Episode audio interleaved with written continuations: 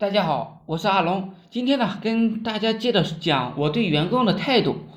我当然希望能够招聘到优秀的员工，甚至卖给员工一些原始的股份，当然都是低价卖给他们，帮助他们发财。但是员工毕竟是员工，他们是没有这个眼光的。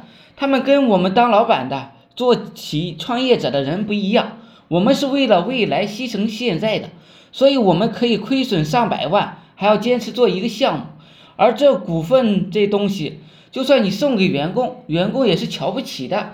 呃，至少多数员工呢是这样的。我们会讲这种东西不能变现，就是废纸。一般情况下，我们不要与员工谈理想，最简单的就是谈他的工资待遇。我最喜欢的就是给到社会的一个平均待遇，或者稍微高一点，然后找两个人当主事，天天招聘。筛选到优秀的员工就行了。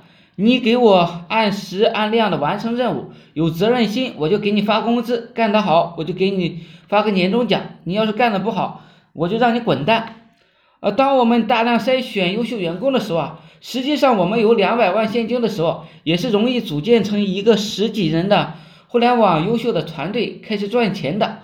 很多人创业之所以认认为不好招人，就是因为与员工。合伙人谈了很多没用的东西。一开始的时候，我们根本就不需要谈什么股份，就谈分钱、发工资。所谓大权在握的老板，一个人手上等到赚到几千万了，就直接找个代理、找个律师，法律化就行了。一个公司就是用这种简单的理念干起来的。好了，今天呢就讲到这里，希望呢对大家有所帮助。